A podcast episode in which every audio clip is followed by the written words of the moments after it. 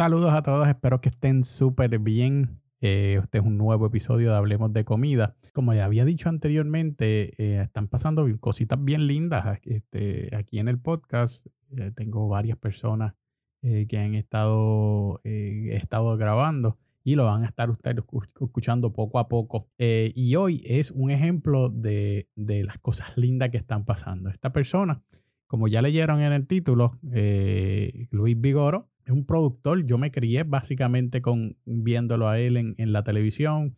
Es productor de televisión, todos los programas de cocina eh, que tiene, de comedia. Eh, él es dueño de un teatro eh, que todo a base de, ¿verdad? De, del arte, del entretenimiento. Y me sorprendió la accesibilidad que tiene él. estoy buscando, ¿verdad? Buscar cómo, cómo meter contenido para el podcast y decidí eh, comunicarme con él y, mano, recibió un mensaje y me contestó automáticamente, vamos a grabar mañana. Está brutal, así que eh, yo sé que lo van a disfrutar al igual que yo. Fue poquito tiempo porque he estado siempre ajorado y se van a dar cuenta, este, ese hombre no para de, de trabajar. Le van a gustar un, un montón. Les voy a dejar con Luisito Vigoro.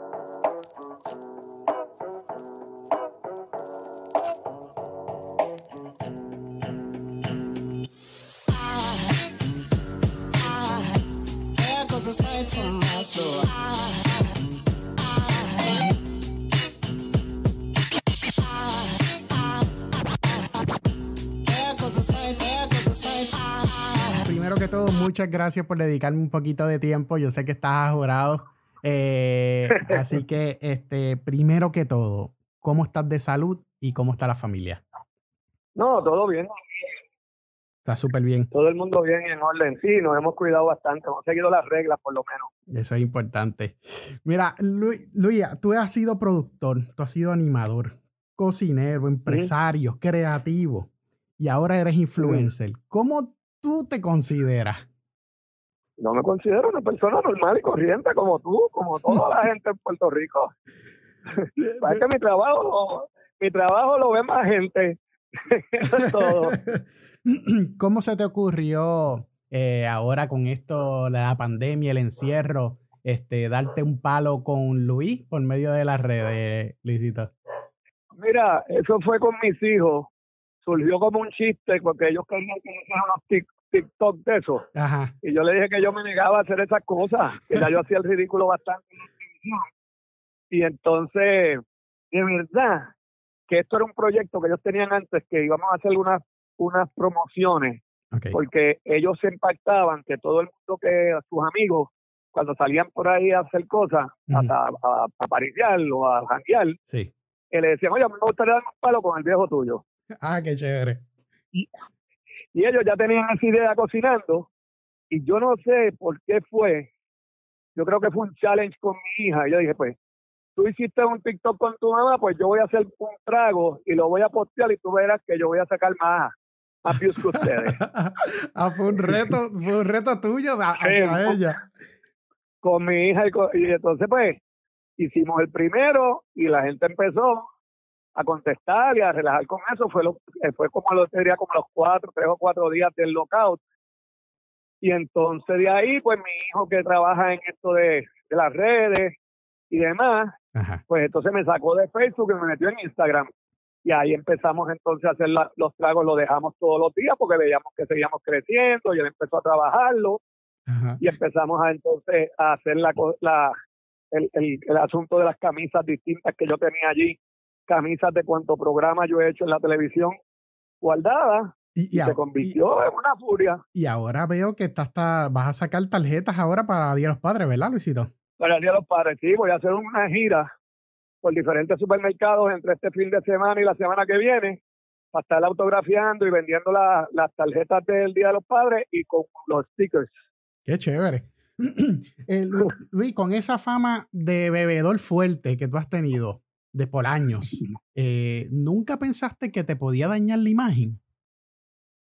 Pues fíjate, lo que pasa es que, lo, como tú dices, la fama de bebedor que dice la gente, es que yo siempre he estado eh, he sido eh, eh, spokesperson, por decirlo en buen español, de muchas marcas. O sea, yo hice Finlandia por 10 años, tú llevo toda la vida promoviéndolo. La, pues mi familia venía a denunciar la cerveza india, yo Heineken, en en Puerto Rico, que siempre he estado bien ligado a la industria. Pues, pues te ven en las promociones, en las barras, y además me gusta también darme el palo, no te voy a decir que no. Claro, claro. eso Pero yo te diría eso no está mal.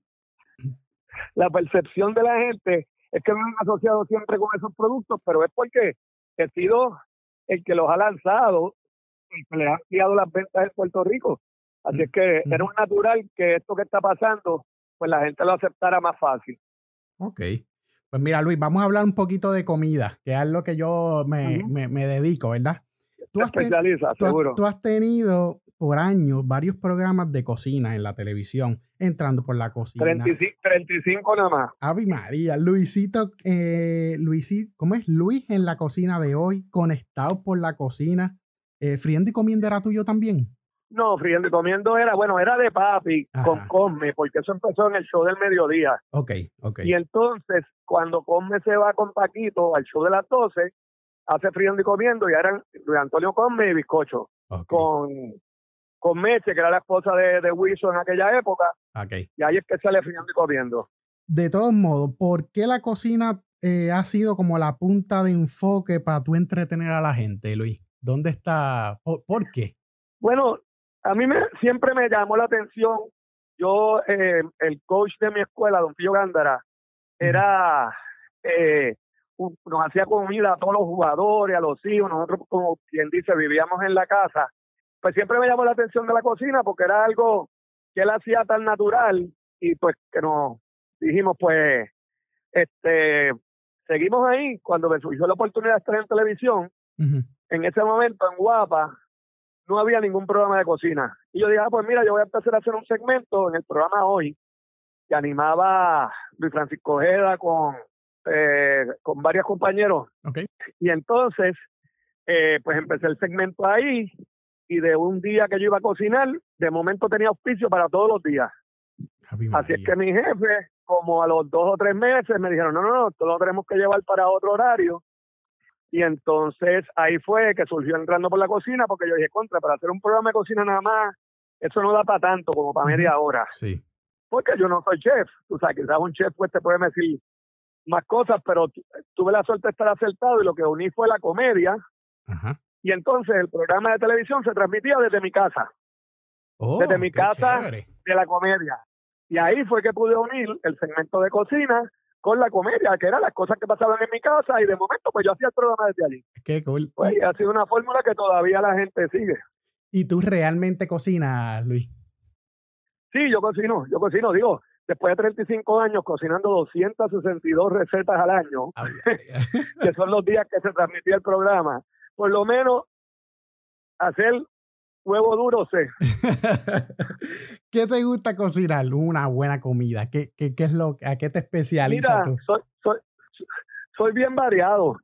Eh, te digo, por la naturaleza del programa de televisión, no horneo mucho, porque no tenía visual, así es que no puedo hacer nada al horno, aunque eh, eh, sí teníamos clases de, cursos de microondas, pues los microondas estaban bien pegados en los 80 cuando yo empecé, pero el microondas es tan rápido que pues funcionaba, o sea, tú no tenías que estar 45 minutos esperando nada, y saqué un libro de microondas y dábamos clases de microondas a Miriam Felipe y yo, que era la, la experta. Ok. Pero hago de todo, hago de todo, según el mood que esté.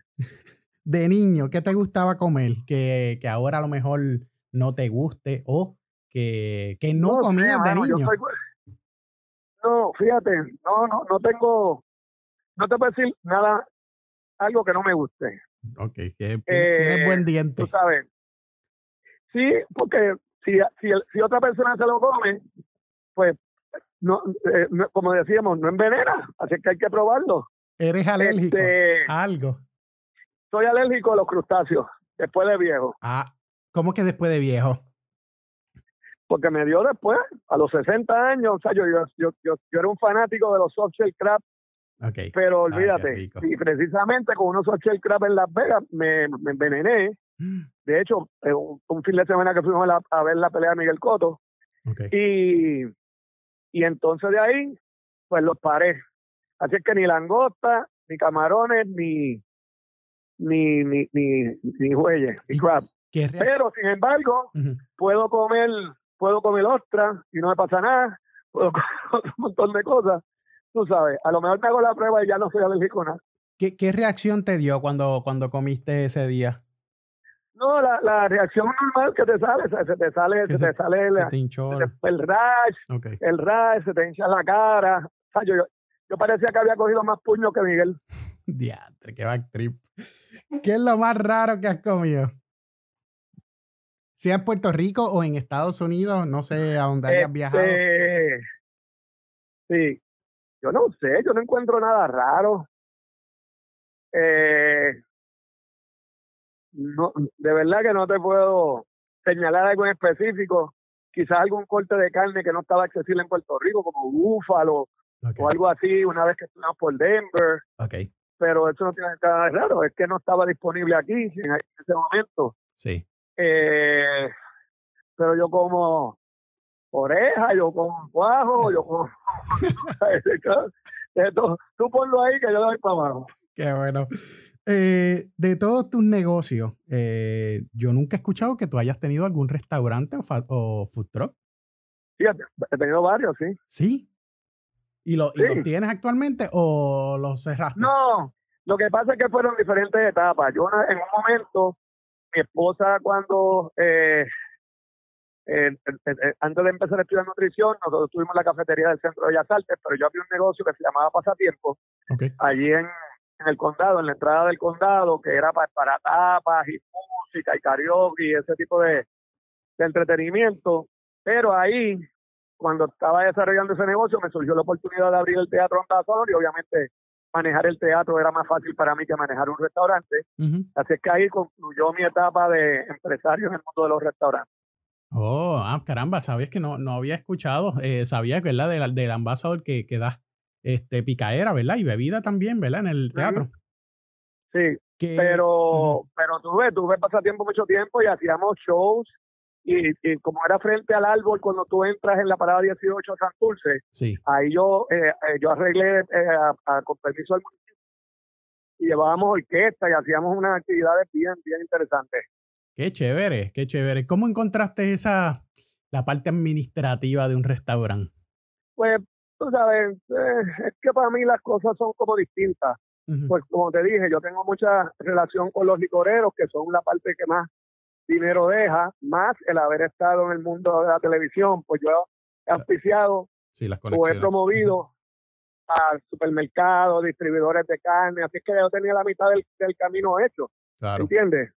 Y yo seguí en la televisión, que también pues el costo de las cosas para mí como lo combinaba con promoción, pues no es el mismo que le puede tener otra persona si tiene el negocio de cero. ¿Entiendes? No, claro, claro. No, eh, tiene la, es como tú dices, la mitad del, del, trabajo hecho, pues tienes ahí los suplidores y, y, ahí puedes negociar, ¿verdad? Los, los costos que, que, yo hablo mucho aquí con, con, pues, con la gente de la industria, que esa es la, la, la clave del restaurante, mientras mantenga tus costos. Pero cuando, cuando yo, pero cuando yo fui a abrir, yo me busqué amigos míos, profesores del, de, la UMED, eh, para que me diseñaran el menú, para que me diseñaran eh, cómo comprar, cuánto comprar. Me traje, la gente que tenía en la cocina era, eh, tú sabes, bien exitosa en otros sitios y tenían sus propios negocios. Así que fue una cosa bien pensada y estudiada. No, no fue de que me metí ahí porque quería meterme como mucha gente. Claro. Y después no saben comprar, compran materiales que se le dañan, ese tipo de cosas, pero ya lo tenía adelantado. Claro, no, te educaste, que esa es la, la clave también, ¿no? Eh, de los muchachos que en tu área, ¿verdad? De producción, eh, que quieran seguir la carrera o meterse a ese ambiente, ¿qué tú le podrías recomendar? Mira, hoy en día hay, hay, muchísimos cursos que se dan.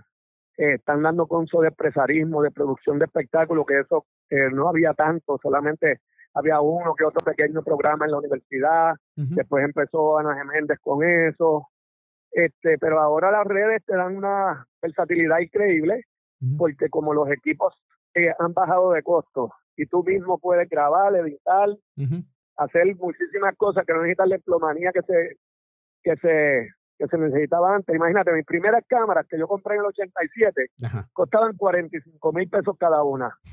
Ahora tú con un celular grabas una película. Claro, claro, sí, con las iPads, con los celulares. Eh, es que las redes sociales han ayudado mucho también, ¿verdad? No, definitivo, porque también la gente no, no tiene que hacer cosas tan largas, puedes hacer programas eh, de otras dimensiones, cubrir temas que antes pues no era para público general, pero ahora hay un público específico que te sigue. hay, hay muchas vertientes. Eh, Luis, ¿algún plan en el futuro que tengas que nos puedas contar? Bueno, no, voy a seguir este, extendiendo la línea de, de ropa, de vigorizante, de esto que ha surgido. Eh, vamos a hacer unas representaciones, como te dije, voy a estar ahora visitando diferentes eh, supermercados con la promoción de las tarjetas del Día de los Padres. Eh, vienen, vienen muchísimos proyectos con el, con el producto porque la gente lo encontró simpático y de verdad que nosotros nos estamos disfrutando.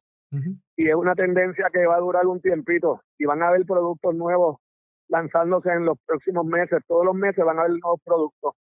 Yo creo que eso pues nos va, nos va a mantener ocupados un poco, aparte de que tengo mis otras, mis otras responsabilidades, tú sabes. Ahora estoy haciendo el programa con Molusco en Arroyo Bichuela, en Mega TV y en la radio. Yo trabajo para una compañía que se llama Synergy Partners, que lo que hacemos es ayudar a la gente a solicitar los fondos federales que se han asignado durante la pandemia para la gente que retiene empleo. Ah, qué chévere. Trabajo para una gente de...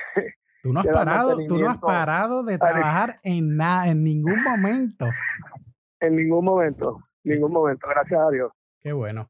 Qué bueno. Y, te voy a decir, eh, me sorprendió, pues te, te testé y me sorprendió lo disponible que estás, lo, lo accesible que estás. Este, yo dije, bueno, te, agradezco un montón, de verdad que sea, es un honor porque yo llevo años viéndote en la televisión y ahora estamos conversando un poquito, ¿verdad? De lo que yo hago. No, no, gracias, te agradezco que me hayas invitado, tú sabes. Bueno, quédate que estamos en, el, en, lo mismo. yo sé lo que es tratar de conseguir una entrevista y que, que, no tengan tiempo, ¿no? Yo digo, pues mire, yo trato de buscar el tiempo. Siempre, siempre se le busca la vuelta. Y más ahora, tú sabes, aquí yo estoy esperando a alguien que venga, un plomero que venga a arreglar un apartamento y mira, puedo darte una entrevista. Antes tenía que ir a la emisora, o hacer un guiar, un tapón. Aquí no. Qué bueno. Eh, Luis, ¿te sabes las, las redes sociales, tus redes sociales, para que las mencione por aquí? Bueno, en Instagram soy vigorizante, y en Facebook soy Luis Vigoró. En YouTube, que pronto va a abrir el canal, se va a hacer vigorizante.tv, que también en Instagram, vigorizante.tv, es donde está la tienda virtual que puedes comprar las camisas, los tickets, las postales y todas las, las, gorras, todo lo que está surgiendo. Qué chévere, qué bueno. Eh, nada, Luisito, de verdad, nuevamente te agradezco un montón el tiempito. Sé que está correteando, así que eh, mis redes también están disponibles para cualquier invento que quieras hacer, así que eh, estamos a las órdenes. Te voy a tomar la palabra y gracias por invitarme, ¿ok? No, gracias a ti. Cuídate mucho y bonito día, bueno, Que la pases bien, hermano. Cuídate, éxito. Cuídate. Bueno, espero que hayan disfrutado del episodio, así que nos estaremos escuchando en otro momento y vamos a ver qué sigue saliendo por ahí. Bonita tarde, bonita noche, cuídense mucho. Bye.